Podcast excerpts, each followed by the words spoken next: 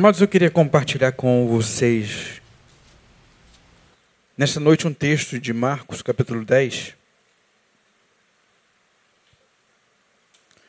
do verso 17 ao verso 23. Marcos, capítulo 10, 17 ao 23.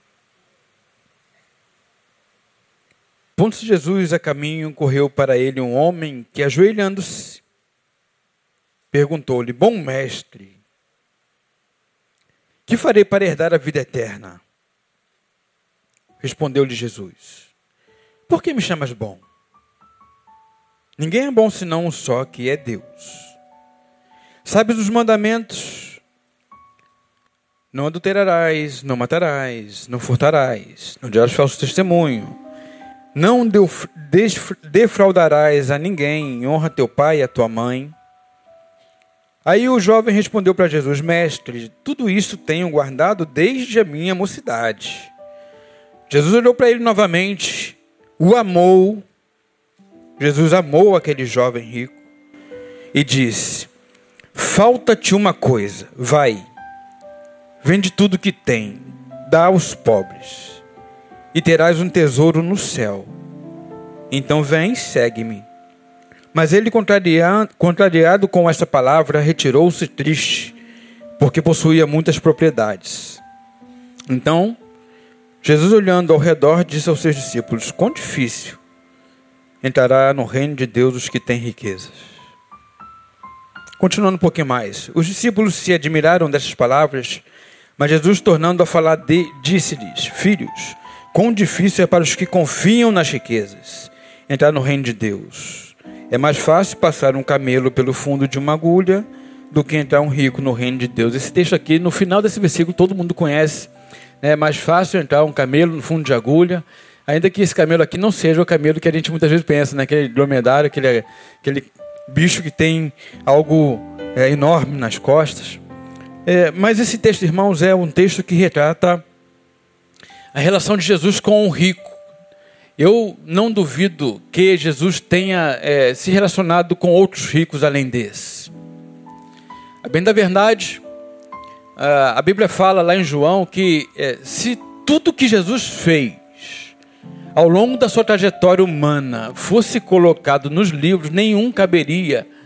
De modo que existem muitos encontros na trajetória de Jesus dos quais a Bíblia não conta por N questões. Quantas classes hoje existem na humanidade que não estão, é, talvez, inseridas em nenhum contexto bíblico aqui escrito? Mas, irmãos, quando a gente olha para esse texto aqui, e a gente vê um rico, né? Então, pastor, essa palavra não é para mim não, porque eu estou com, com, com a minha conta bancária zerada. Muitos podem pensar. Não é você, com certeza, né? Mas, irmãos, é, é, vida de rico não é tão simples, não. A gente, eu, eu falo não é de saber, de, de ver ou de estudar, de ler, né? Porque também não sou rico. Mas é, é complicado a vida de rico, porque tudo que a gente vê o rico fazendo, ou tudo que ele consegue, é sempre por causa de que a gente pensa, irmãos? Por causa do que ele tem. Se é namorada bonita, tá com cara por causa de quê? Por causa do dinheiro. Se ele tem, é, quem sabe, alguns amigos, os amigos estão com ele por causa de quê? Por causa do dinheiro. E a gente vai estigmatizando o camarada. Não é tão simples. E aí, antes de continuar nesse texto, eu queria fazer menção de alguns outros textos que vão corroborar, portanto, para a nossa reflexão nessa noite para trazer a memória, porque quando, quando chega aqui no final, Jesus diz: é mais difícil passar um camelo no fundo da agulha do que o rico entrar no reino dos céus. E a gente pensa, a gente taxa, né, a minha mente muito curta, mínima, alguns anos atrás pensava que, portanto, o rico é impossível entrar no reino dos céus, porque é rico. E não é isso que Jesus está ensinando nesse texto, nessa passagem. Não tem absolutamente, portanto, irmãos, nada a ver o fato daquele rico, aquele jovem ter sido encontrado por Jesus, não tem nada a ver ele ter conseguido entrar, adentrar o reino dos céus porque ele era rico. Absolutamente nada a ver uma coisa com a outra. Vocês querem ver uma coisa? A palavra de Deus vai ensinar para nós em Romanos 3, 23 o quê? Porque todos pecaram e separados, destituídos estão da glória de Deus. Paulo, quando escreve aos Romanos, Paulo não diz porque os ricos, porque os pobres, porque os de classe média. Paulo, portanto, quando fala aos Romanos, ele é taxativo dizendo: todos pecaram e destituídos estão da glória de Deus.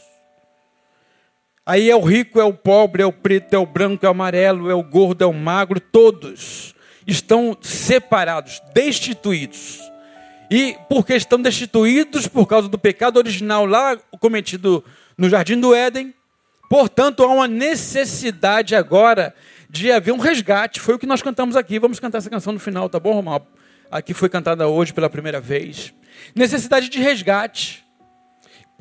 Quando Jesus, portanto, se relaciona com o homem, ele não olha para o bolso do homem, ele não olha para a conta bancária, ele não olha para os bens que o homem tem. Ele olha para a necessidade de alguém que precisa ser resgatado. Esse é um texto que eu queria compartilhar com os irmãos. Tem um outro texto para vocês perceberem como as coisas acontecem. Quando, portanto, o homem está destituído da graça de Deus, da glória de Deus, está afastado de Deus, quer seja ele militar ou não, quer seja ele síndico ou não, quer seja ele funcionário público ou não, servidor civil, servidor, é, seja, seja que tipo de servidor, quer seja padeiro, quer seja. Todos eles precisavam serem resgatados. E aí, quando Deus olha com a necessidade de resgatar esse a quem havia perdido, eu e você, portanto, Deus olha e não vê ninguém capaz de fazer esse negócio. E aí ele mesmo toma a forma de homem, encarna, morre, morte de cruz. E aí a gente canta, decanta o tempo todo os nossos encontros, nas nossas reuniões, que foi por causa do sangue dele, da graça dele, é que nós hoje temos vida. É isso que acontece, só que até ele morrer, ele nasceu, irmãos. E olha que interessante, em Lucas capítulo 2, verso 8, Lucas 2, verso 8, a 14, no nascimento de Jesus há um fenômeno sobrenatural. Diz assim o texto: Havia naquela mesma região pastores que viviam nos campos e guardavam seu rebanho durante as vigílias da noite. Apareceu-lhes um anjo do Senhor, e a glória do Senhor os cercou de resplendor, e foram tomados de grande temor. O anjo, portanto, diz para aqueles pastores que ali estão presentes: Não temais, eu vos trago novas de grande alegria que o será para todo o povo. Na cidade de Davi vos nasceu hoje o Salvador, que é Cristo Senhor. Isto vos servirá de sinal. Achareis o menino envolto em panos, deitado numa manjedoura, no mesmo instante apareceu com aquele anjo que falava, uma multidão do exército celestial, louvando a Deus e dizendo: Glória a Deus nas maiores alturas, paz na terra entre os homens e a quem quer bem, a quem ele quer bem. Fenômeno sobrenatural aqui acontece, irmãos, visto por aqueles pastores.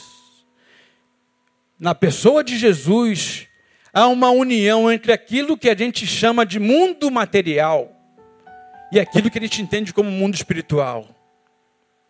A gente não consegue perceber o que está acontecendo aqui no mundo espiritual nesse exato momento, quando a gente louva, quando a gente adora, os anjos passeando. Tanto é que quando é, Jacó tem aquela visão, ele está fugindo do seu irmão e de repente ele para no lugar e se deita e ele vê a escada ligando a terra e o céu. E ele vê o anjo subindo e descendo, subindo e descendo. Ele diz: verdadeiramente esse lugar aqui é um lugar onde Deus tem habitado, irmãos. Portanto, fica aqui um parêntese. Quando a gente louva a Deus, quando a gente se reúne para adorar o Senhor, há uma escada ligando o tempo todo aquilo que a gente vai fazendo. E o anjo de Deus vem e vai servindo aqueles que a Ele quer bem. O que, que acontece mais quando Jesus nasce? além da junção, da união total, porque Ele foi quem redimiu a criação, que é o que está no alto, no meio, na terra ou embaixo da terra, a Bíblia diz que ele, pelo seu sangue, redimiu tudo isso novamente. Isso aqui aconteceu. Todos, pois, homem e anjos se juntam para glorificar, para, é, é, portanto, festejar o nascimento do Criador. Tranquilo. Mas, nesse mesmo texto de Lucas 2, fazendo um paralelo a Mateus 2 também, Existe, portanto, no nascimento de Jesus, a união não só do homem e dos anjos, mas a união de todos os homens, inclusive ricos e pobres. Ricos e pobres, meus irmãos. De modo que muitas vezes nós vamos pensando que Jesus veio, e é porque ele vai falando lá no Sermão do Monte, né, veio para consolar os que choram, e geralmente quem chora é quem é pobre, ele veio é, para os pobres de espírito, ele veio para aqueles mais necessitados. Só que esse texto vai dizer para mim, portanto, porque quando Jesus nasce, vai até ele os pastores, Leia-se de passagem, os pastores seriam aqueles que eram mais pobres da época, que não tinham uma função definida. Os pastores vão até Jesus e depois dos pastores vão também os magos. Os magos também vão visitar Jesus. Os pastores, de repente, não tinham nada para oferecer, somente a vida.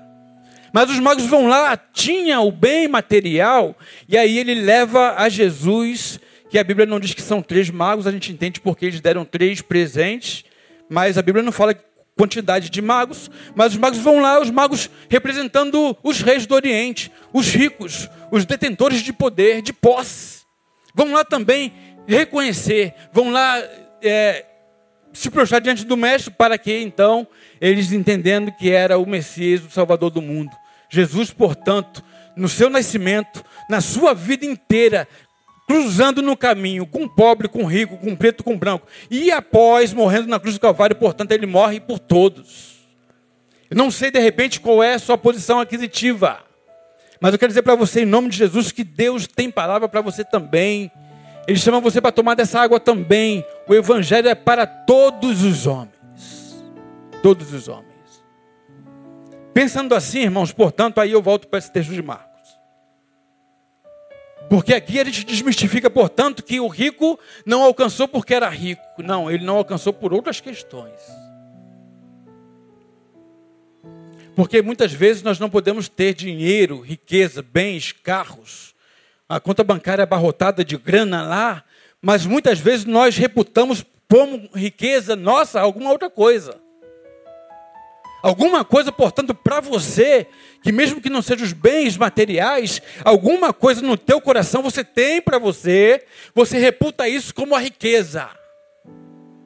E quando esse jovem, portanto, vai até Jesus, porque Deus amou o mundo de tal maneira que deu seu filho unigênito para todo, todo aquele, todo aquele, todo aquele que nele crê não pereça, mas tenha vida eterna disse Jesus lá para Nicodemos, ele está dizendo simplesmente o seguinte: todo aquele que ouvir a minha voz, todo aquele que entender os meus ensinamentos, todo aquele que quiser, portanto, terá a vida eterna, quer seja rico ou pobre, quer tenha muito ou não, quer seja empregado ou desempregado, quer seja patrão ou empregado, quer seja o servo ou o livre, quer seja o, aprisionado ou escravo, seja quem for, esse ser humano foi para esse que eu vim salvar, foi para esse que eu vim morrer, foi para esse que eu vim resgatar. É isso que Jesus diz o tempo todo no seu ministério. Agora, o que a gente aprende, portanto, nesse texto do rico? Aqui eu falei da riqueza material. Mas, como falei também, existe, portanto, alguma coisa em você, dentro de você, no seu coração, que você reputa por ser a tua riqueza, e você guarda ela com todo carinho, com todo denoso, com todo zelo, e você não percebe que, quem sabe, talvez, isso que você entende ser a sua riqueza, está afastando você do reino de Deus.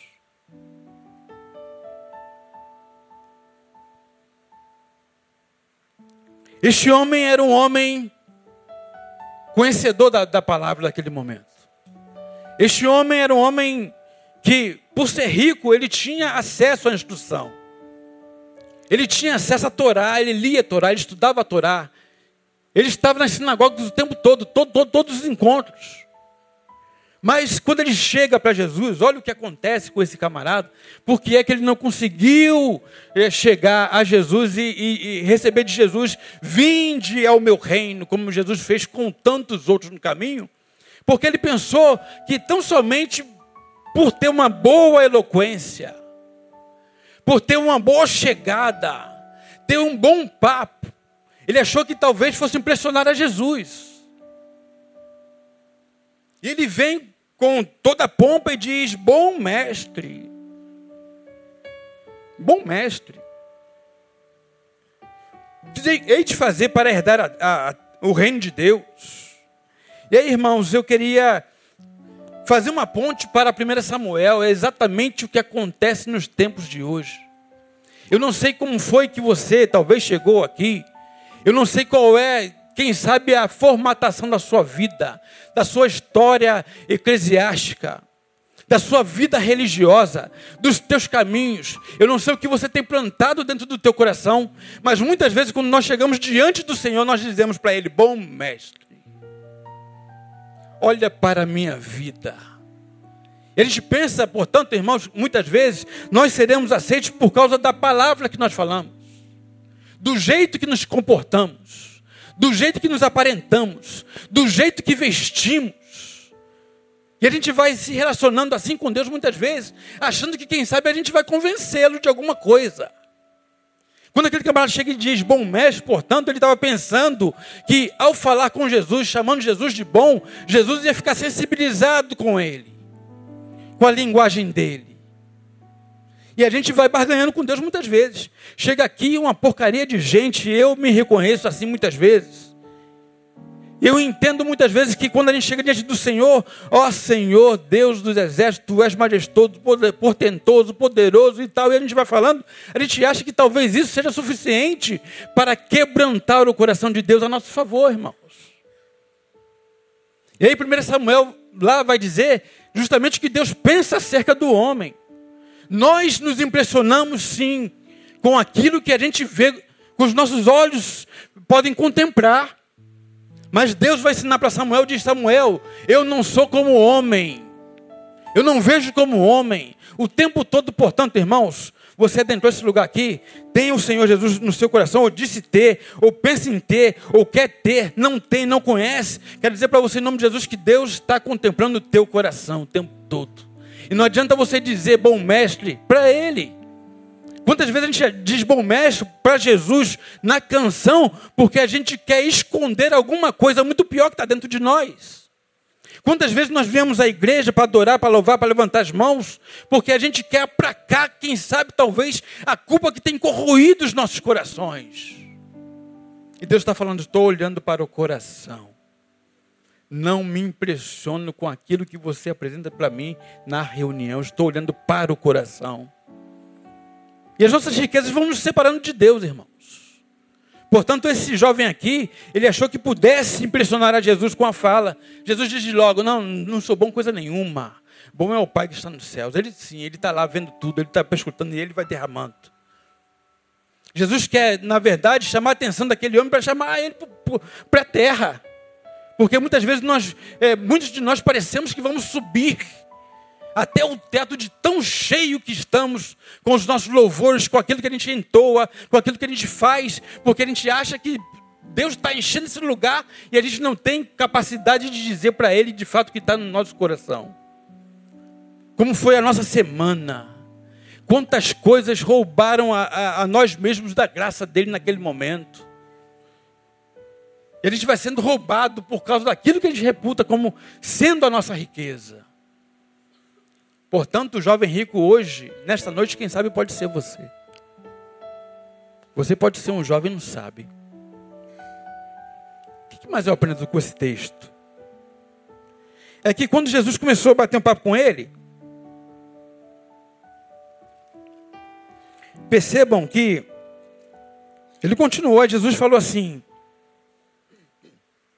no verso 20, mestre, Jesus falou para ele, né? Ó, é, os mandamentos são os seguintes: não adulterarás, não matarás, não furtarás, não dirás falsos testemunhos, não defraudarás a ninguém, honra teu pai e a tua mãe.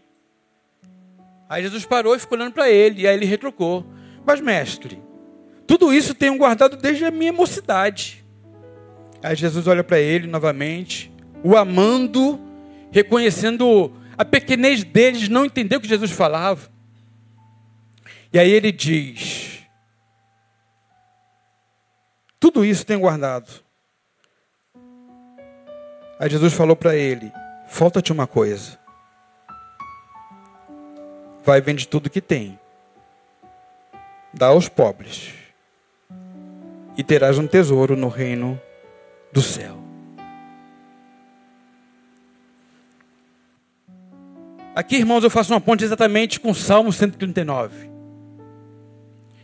Porque esse rico, ele está dominando a letra o tempo todo.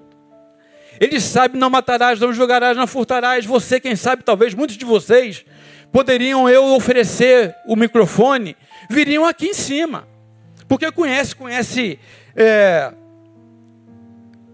Quantos livros tem a Bíblia? Conhece quantos livros tem o Velho Testamento? Quantos livros tem o Novo Testamento? Conhece quantos capítulos tem cada livro? Conhece quem são os profetas maiores? Quem são os profetas menores? Conhece tudo, tudo, tudo, tudo que se chama de, de biblicismo. Conhece, domina. Você, quem sabe, talvez conhece tudo acerca da reunião que vai acontecer no domingo, a hora que começa, a hora que termina, quando levanta, quando senta. Você, quem sabe, conhece todas as músicas, todas as canções cantadas. Sabe tudo. Mas não era disso que Jesus estava falando nesse, exato momento aqui. Jesus fala dos mandamentos, ele fala, vem, vai vende tudo que tem. Jesus, portanto, está desafiando aquele camarada a olhar para dentro de si mesmo. Fazer uma viagem para si, irmãos. Jesus está falando, existem algumas coisas que roubam o nosso coração o tempo todo. Existem algumas coisas que vão nos adoecendo o tempo todo e a gente não se apercebe. Jesus, portanto, está falando para ele o seguinte: olha, você tem que ser como Davi. Porque em determinado momento de sua vida, Davi entendeu que a vida dele não se dava tão somente naquilo que era no público. Davi entendeu em determinado momento, e ele vai dizer sobre isso, acerca disso em Salmos 139, que nossas vidas ah, se apresentam de várias instâncias. Existe o momento de sentar e de levantar, onde todos nós somos conhecidos. Quando senta, quando levanta, quando anda, quando fala, quando. Jesus, portanto, estava falando o seguinte: Olha, eu conheço você. Eu sei que você conhece toda a Escritura, você domina todos os versículos. Eu lembro na minha época de adolescente, tinha debate, de, é, debate bíblico. E aí a gente levantava a Bíblia, aí ficava aqui, desembanhar a espada, né? A espada de Deus aqui, poder do, do crente. Um, dois, três, gente, todo mundo ficava assim. Aí Gênesis tal, tal, carregar e vai. Aí todo mundo corria e achava logo e lia. E tinha um debate de versículo também. Um fala um versículo, outro fala outro versículo. Um fala outro versículo, outro fala outro versículo. Um fala um versículo, outro fala um versículo. E aí a gente vai naquela. Quem falasse mais versículos decorados era aquele que vencia aquela competição. Coisa de adolescente. Pois bem, irmãos, o que Deus está pedindo, portanto, nesta noite para você, é que você abra mão do seu conhecimento intelectual acerca da palavra e faça dessa palavra vida em você. Abrindo mão da tua riqueza. Deus está querendo aqui, em Jesus, quem sabe começou com um diálogo, com uma chavezinha, abrir os recônditos do ser daquele jovem e dizer: Eu quero entrar em você. Você conhece os mandamentos? Você faz? Ó oh, Senhor, desde a minha mocidade, eu fui criado na igreja, nascido e criado na igreja. Eu conheço todo mundo desde sempre. Eu sei quem é o mais antigo membro, porque todos os outros já morreram e eu estou aqui. Eu quero saber tudo. E aí Jesus está falando assim: então tá. Você pensa que sabe tudo acerca da palavra. Você pensa que sabe tudo acerca da vida. Portanto, te falta uma coisa te falta uma coisa. Fazendo ponte com Salmos, é quando Davi vai ler e vai falar o seguinte: Senhor, tu me sondas, tu me conheces. Tu conheces o meu deitar, o meu levantar. De longe tu entendes o meu caminho, tu sabes os meus pensamentos. Tu sabe o que vai no meu coração. Tu sabe os meus pensamentos maus. Tu sabe quando é que eu tropeço. Tu sabe quando é que eu caio. Tu sabes, ó Deus, quando eu desejo a mulher do outro. Tu sabes quando eu, quando eu quero a riqueza daquele outro rei. Tu sabes tudo de mim. Senhor, tu sabes quando eu olho para a mulher do meu irmão. Tu sabes quando eu quero o emprego dele. Tu sabes quando eu quero o cargo dele. Senhor, tu me conheces. Davi está falando, portanto, há muito tempo atrás, como é que ele estaria, ou deveria estar diante do Senhor, irmãos. Jesus está falando isso aqui, ô oh, jovem, amado, porque Deus amou aquele jovem, teve misericórdia dele. Jesus querendo salvar aquele cara e falando: Você conhece tudo da letra, mas você precisa fazer mais alguma coisa. Existe alguma coisa no teu coração que não impede você receber a graça plena e completa. Aqui, portanto, irmãos, essa pergunta fica para você. Porque, como eu falei, muitas coisas vão se tornando a nossa riqueza. Muitas coisas vão se tornando o de mais precioso para nós. E o que Deus queria tirar daquele jovem era justamente aquilo que tomava o lugar de Deus que Deus está falando, portanto, é que a riqueza dele vai. Tudo bem, você conhece tudo isso na letra. Porque se fosse na prática, você não teria o teu coração na riqueza. Você conhece tudo isso, então, tá bom. Tem cumprido até aqui, você pensa que tem cumprido, então vende tudo que você tem. Se livra daquilo que tem sido uma âncora para afundar, uma âncora para o inferno. Jesus, portanto, está falando para ele o seguinte: eu quero te dar vida, você também tem direito à vida, mas eu sei que no teu interior, no teu coração, existem questões das quais ainda não foram resolvidas. É isso que eu quero de você. Existe ainda algumas coisas das quais você vai, re, vai escondendo cada vez mais. Vai escondendo cada vez mais como se fosse um tapete dentro do seu coração. Como se fosse um tapete que você vai jogando toda a poeira, toda aquela poeirinha que sobra quando você varre a casa e fica aquela poeirinha que não vai para pá. É essa mesmo que você vai jogando dentro do, ou debaixo do tapete, é essa aí que eu quero mexer, nesse lugar que eu quero mexer. É isso que Jesus está propondo para o jovem. Aquela riqueza era poeira, irmão, dele. Aí Jesus fala: vende tudo que tem. Jesus está falando o seguinte: se livra disso, para que você seja mais leve na vida, para que as perturbações que lhe acometem não mais tenham o mesmo peso, porque você, afinal de contas, se livrou delas. Afinal de contas, você as reconheceu dentro de si. Quantos medos, irmãos, tem dentro de nós? Quantos traumas vivenciados na infância, das quais nós, muitas vezes, porque nós queremos nos defender da vida, a gente não percebe que estes traumas são de fato, muitas vezes, as nossas riquezas. Quantas questões mais profundas do ser que nós vivenciamos, e por causa da, da autodefesa, o ego jogou para o inconsciente e lá está, a gente achando que está tudo resolvido, não está. Jesus está pedindo nessa noite para você isso, que você entende ser tua riqueza, mesmo que faça mal para você, mas que você está guardando no teu coração. É isso que eu quero de você nesta noite. Quem sabe você sofreu discriminação na vida, foi vilipendiado em algum momento. Quem sabe alguém machucou você de tal forma que você não consegue abrir o teu coração para a graça de Deus. Jesus fala para você que o reino de Deus também é para você nessa noite. Quem sabe isso tem sido como a sua riqueza, que você guarda, não quer que seja mexido. Aquele jovem, quando Jesus pede a riqueza dele, aquele jovem foi embora porque ele falou o seguinte: não, não, não, não, eu não quero que mexa neste lugar. Eu não quero que ninguém tenha acesso aí. Não dá, não dá, Senhor. É muito para mim, é demais para mim. Isso tem sido a tua riqueza nesses dias, irmãos.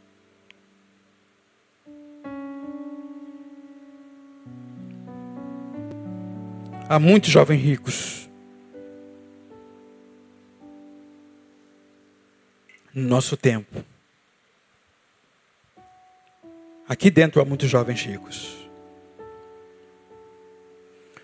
Nós aprendemos também nesse texto que o jovem foi embora porque ele não quis, na verdade, a cura para sua verdadeira enfermidade.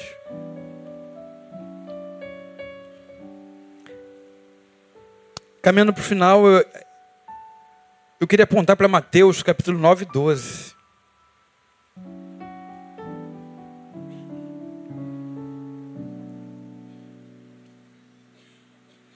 Mateus 9, 12.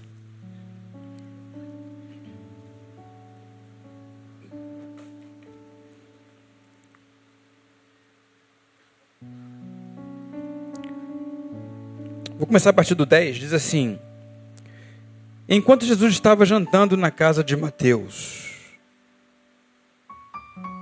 chegaram muitos cobradores de impostos e pecadores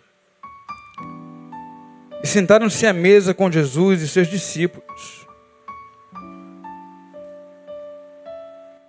Muitos homens naquela época, os cobradores, né, eram, eram talvez dos oprimidos, os piores cobradores de impostos.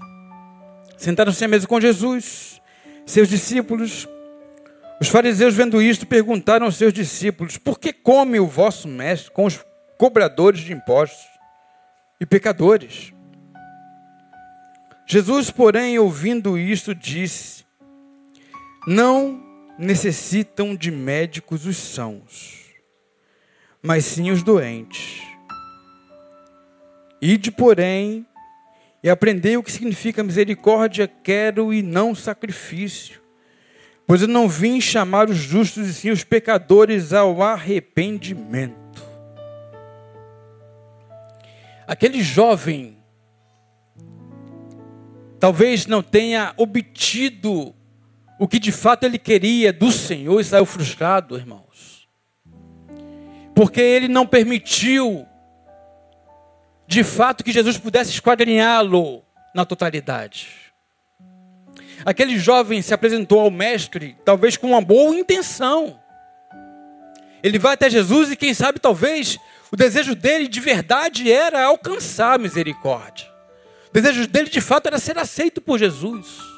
O desejo dele era ser, quem sabe, mais um discípulo de Jesus. Afinal, ele era Jesus quem tinha capacidade de receber no reino dos céus, era o Messias, o esperado o tempo todo, aquele que ia recuperar aquela sociedade, aquele que ia dar moral novamente, ia recuperar a estima do povo. Jesus era aquele a quem, portanto, tinha, é, lev levando toda a expectativa, toda a esperança daquele povo. Agora, quando Jesus, olha, e Jesus não trabalha só naquilo que está no periférico, irmãos. Jesus não se contenta ficar na superfície da nossa vida. Jesus não se contenta, portanto, um pouquinho que você pode dar para Ele. Jesus não se contenta, portanto, um pouquinho de canção que você dá aos domingos. Jesus quer toda a tua vida. Jesus quer saber da sua doença, da sua enfermidade. E aí, o que acontece com esse jovem é justamente porque ele, jovem, tendo toda essa problemática dentro dele, do coração dele, ele não fala a verdade para o médico. Ele não se abre para o médico. Ora, pois, o que um doente mais pode querer que lhe aconteça, irmãos, se não a cura? Um que o doente pode querer se não a cura? Porque a gente comunga com muitos aqui, quantos pedidos chegam aqui para oração? Quantas pessoas são tomadas por enfermidades das mais variadas? E vão ao médico durante a semana e chega aqui e pede para que a gente ore, quem sabe talvez a intervenção do sobrenatural possa modificar a história. Só que quando a gente chega no médico, irmãos, não adianta. Se você chegar lá no médico, você vê aqui, você está é, tá com um problema, é, procura um proctologista. Urologista, para os homens aí principalmente. Chega um momento, irmãos, que não adianta. Você vai ter que ir lá para fazer o que tem que ser feito. Quarentinha, meu irmão. Não tem jeito. O cara vai ter que examinar a tua próstata. E não tem outro meio. Quem procura o proctologista, portanto, ou urologista, dentro dessa questão, está procurando um médico especialista que pode fazer a diferença na vida dele. Só que não adianta o cara chegar lá e começar a gaguejar. O que, que você veio fazer aqui? Não sei. O que estás aqui? É, sabe?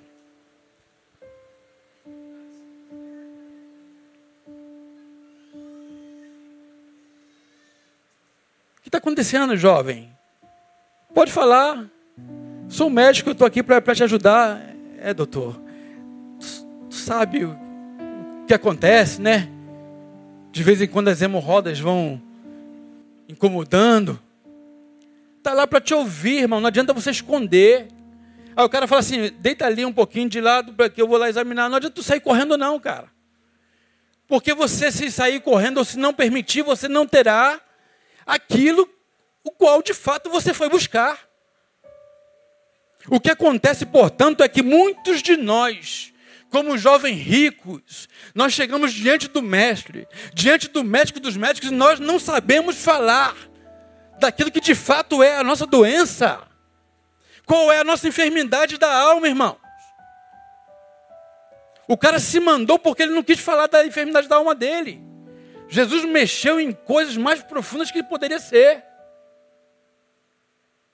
Quem sabe muitos de nós aqui, que foram feridos ao longo da vida, como eu falei, mas quem sabe muitos de nós feriram muita gente, pela soberba mesmo.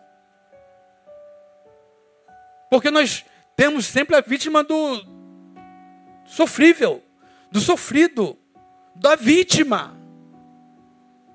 Nem sempre nós somos vítimas, às vezes nós somos algozes, somos algozes de muita gente. Só que isso que nós cometemos muitas vezes com o outro é tão sério e forte que não causa doença somente no outro, mas causa em nós também. E o que o médico dos médicos quer fazer quando Jesus aborda não somente os jovens, mas todo mundo, irmãos. Pode olhar a história de Jesus, a biografia de Jesus. Quando ele se encontra com alguém, Jesus não se dá por satisfeito ficar tão somente na superfície da vida daquele camarada. Jesus sempre pergunta: O que queres que eu te faça? Imagina Jesus falando isso para um cego. Que mais um cego pode querer além de, de enxergar? Simplesmente é uma parceria nesse negócio. Jesus sabe o que você quer, Jesus conhece você, Jesus conhece a sua riqueza, Jesus sabe que tem prendido o teu coração, Jesus sabe qual é a tua enfermidade, mas Ele hoje quer ouvir de você dizendo: Mestre, a minha enfermidade é esta, a minha dor é esta. Eu traí meu marido e não consigo falar para ele, eu traí a minha esposa e ela não me perdoa mais, eu não sei mais o que faço. É a tua enfermidade. Porque aqui não é a questão de ser um passe de mágica nessas enfermidades, não. Aqui a promessa do mestre, do médico, é que ele, sendo médico, vai promover a cura em você. Mas que haja cura em você, para que haja cura em você, é necessário que você se revele para ele. E uma vez se revelando para ele, ele vai dar para você os tipos de remédios que serão capacitados para que você tenha cura. É por isso que ele fala: aprendei de mim, que sou manso e humilde de coração. Jesus está querendo ensinar para você como viver de forma saudável. Portanto, para que o médico tenha um diagnóstico, prognóstico, é necessário, irmão, que a gente vá lá, o procure, que o encontre, que bata um papo. De vez em quando ele vai dar uma em nós. Ele vai descortinar a gente, ele vai quebrar a gente na palavra. Ele vai quebrantar a gente nessa soberba escondida, disfarçada de humildade. Nessa soberba disfarçada em nós. Ah, que isso, eu sou o menor de todos. Deus sabe que o teu ego é adoecido, o teu ego o tempo todo infrado, está impedindo com que você se relacione de maneira natural imadura com o outro. Deus sabe, irmãos, como é o estado do nosso ego. Deus sabe o que vai impedindo com que a gente viva de maneira intensa e verdadeira a nossa vida, que é só uma. Deus sabe, Ele não quer que a nossa vida, que só uma, se perca. Como esse jovem foi embora. Quando Jesus está falando, portanto, que é mais fácil o caminho entrar, ele está dizendo: é difícil aquele que tem altivez no coração, de reconhecer suas mazelas, de reconhecer suas enfermidades, de reconhecer suas doenças. É difícil demais mesmo ele entrar no reino dos céus, porque ele não é verdadeiro para comigo. Eu não posso dar o que ele precisa. O que você vai fazer nessa noite, portanto? Você vai se deixar ser descortinado? Ou você vai sair daqui como aquele jovem saiu e foi embora? Que ninguém sabe qual foi o destino dele. O que você vai fazer da sua vida? Como você vai sair daqui hoje? Com que perspectiva de vida? Quanto tempo mais você tem? Quanto tempo a tua enfermidade permite você ter? Jesus quer curar você. Médico, vem para os que são doentes. Mas admitir que está doente, irmãos. Eu estou com meu sogro é, internado. Cara, cheio de, cheio de problemas.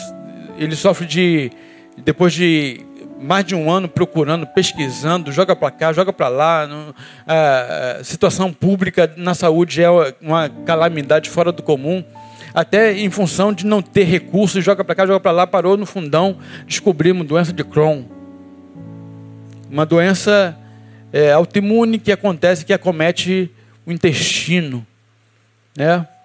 E aí, em algumas andanças com ele, quando parava no médico, aí o médico perguntava, querendo saber, né, fazer um, um, uma anamnese dele mais profunda, mais detalhada, e ele já tinha tido problema de, de é, de pressão, né, e outras complicações mais. Aí o médico pergunta: você tem algum problema de pressão? Não, de jeito nenhum, tem não, nada disso, nada, nada.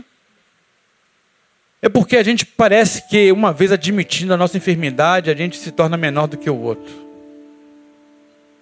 A gente se torna inferior.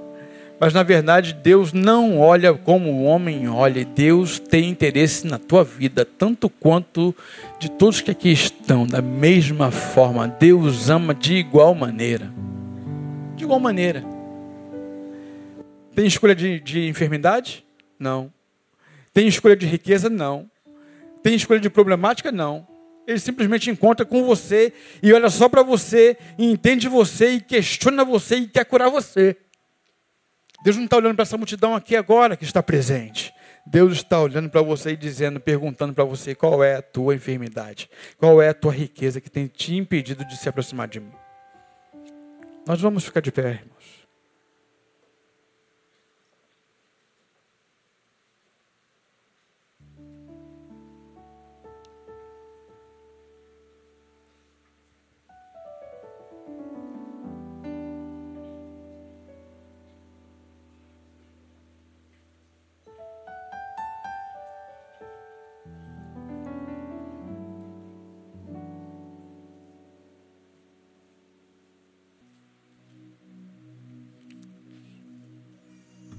Jesus veio para dar vida abundante. Muitos de nós, sendo crentes, não temos vida abundante por causa das nossas posturas. Vamos reconhecer Ele, vamos adorá-lo. Em nome de Jesus. Depois a gente vai estar indo para casa cedinho, cedinho, viu?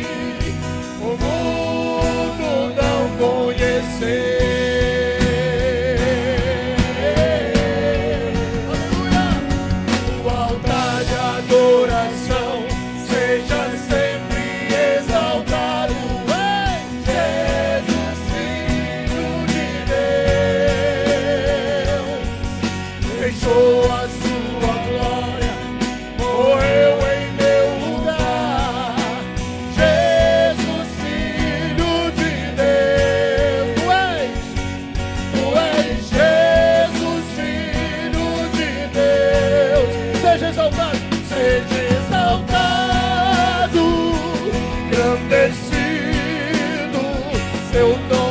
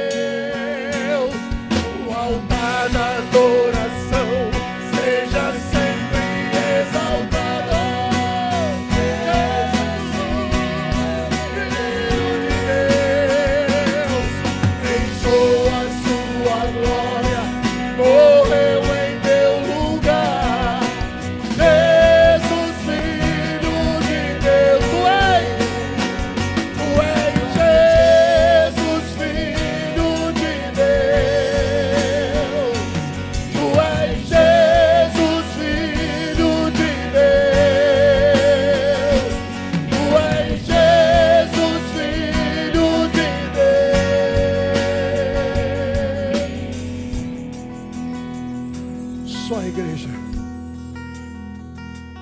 No altar de adoração. Diga. Aleluia. Deixou. E morreu. Aleluia. Cante mais uma vez, diga isso adoração.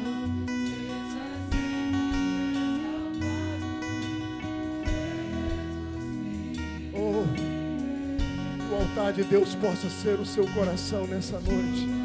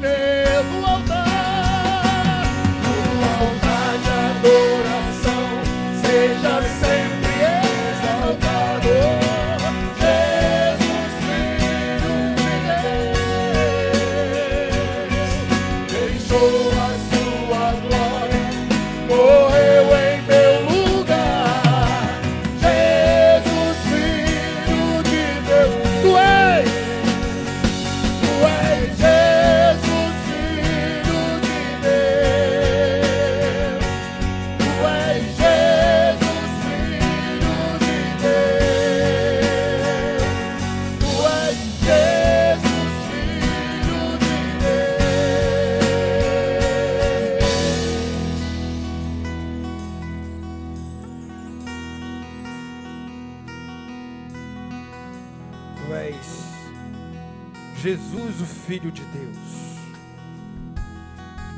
Tu és o Cordeiro de Deus que tira o pecado do mundo. Tua palavra ensina para nós, Senhor, que nenhum outro nome dado entre os homens pelo qual devamos ser salvos, nem no céu, nem na terra, nem debaixo da terra. Tu és o nome da salvação. Te louvamos, Deus, porque muitos aqui nesta noite adentraram este lugar. E a palavra para eles, ó Deus, aqueles que já te têm, que possam fazer reflexão da própria vida, do que tem vivido, como tem vivido. Aqueles que ainda não se entregaram a Ti, Senhor, tem misericórdia de cada um deles. Sela-os com o Teu Espírito nesta noite, em nome de Jesus. Sim, Deus, no Teu reino tem lugar para todos. Aqueles que aqui adentraram que são ricos, estão no nosso meio nesta noite. Tu também tem desejo de salvá-los, ó Deus. Aqueles que são pobres, sequer têm o que comer no dia de amanhã, tu também tem desejo de salvá-los, ó Deus. Porque Deus amou o mundo de tal maneira que deu seu Filho unigênito para que todo, todo, todo, todo aquele que nele crer não pereça, mas tenha a vida eterna. Portanto, Pai, nós queremos fazer do nosso pouco tempo de vida que ainda temos um culto verdadeiro a Ti, Senhor. Nós queremos viver para a glória do Teu nome. Nós queremos viver com interesse de coração. Nós não queremos deixar que nada roube nosso coração, que nenhum tipo de riqueza aleatória que comumente vamos acostumando a colocar no nosso coração roube a nossa consciência de quem Tu és em nós. Que haja verdade no nosso relacionamento, Pai. Que haja verdade nos nossos encontros. Que haja verdade nos nossos bate-papos. Que haja verdade no nosso derramar. Que haja verdade na nossa relação, Pai. Aquilo que tu pedes a mim, o que eu digo para ti. E que eu possa responder de verdade. Porque tu perscruta cada um de nós. Sim, Deus, não há razão nenhuma de nós estarmos aqui se tu não tivesse morrido naquela cruz, Senhor. Foi a tua morte que nos deu vida abundante. Foi o sangue derramado que nos lavastes por bom preço para todos sempre. Portanto, Pai, que todos aqueles que ainda não te têm como Salvador, que tu possas, por graça e misericórdia, alcançar nesta noite por tua palavra. Sim, faça assim, Pai. Sela-os com o teu Espírito Santo nesta noite.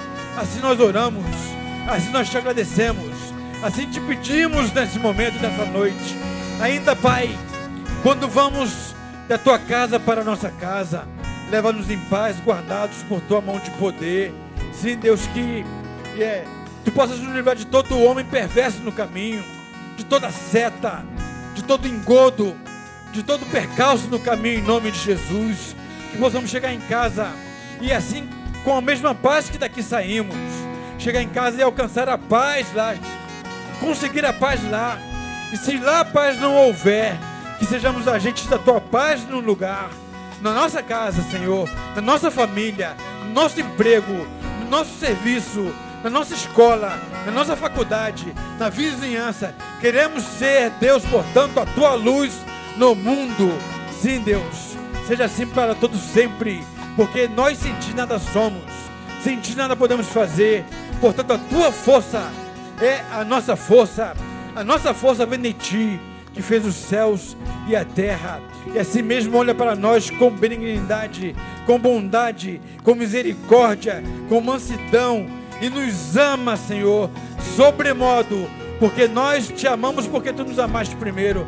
Portanto, que nós sejamos na humanidade, no caminho, reflexo do teu amor, Senhor. Seja assim, a tua palavra em nós e nós no mundo, em nome de Jesus. Amém e amém e amém. Deus abençoe, queridos. Até quarta-feira, se Ele nos permitir.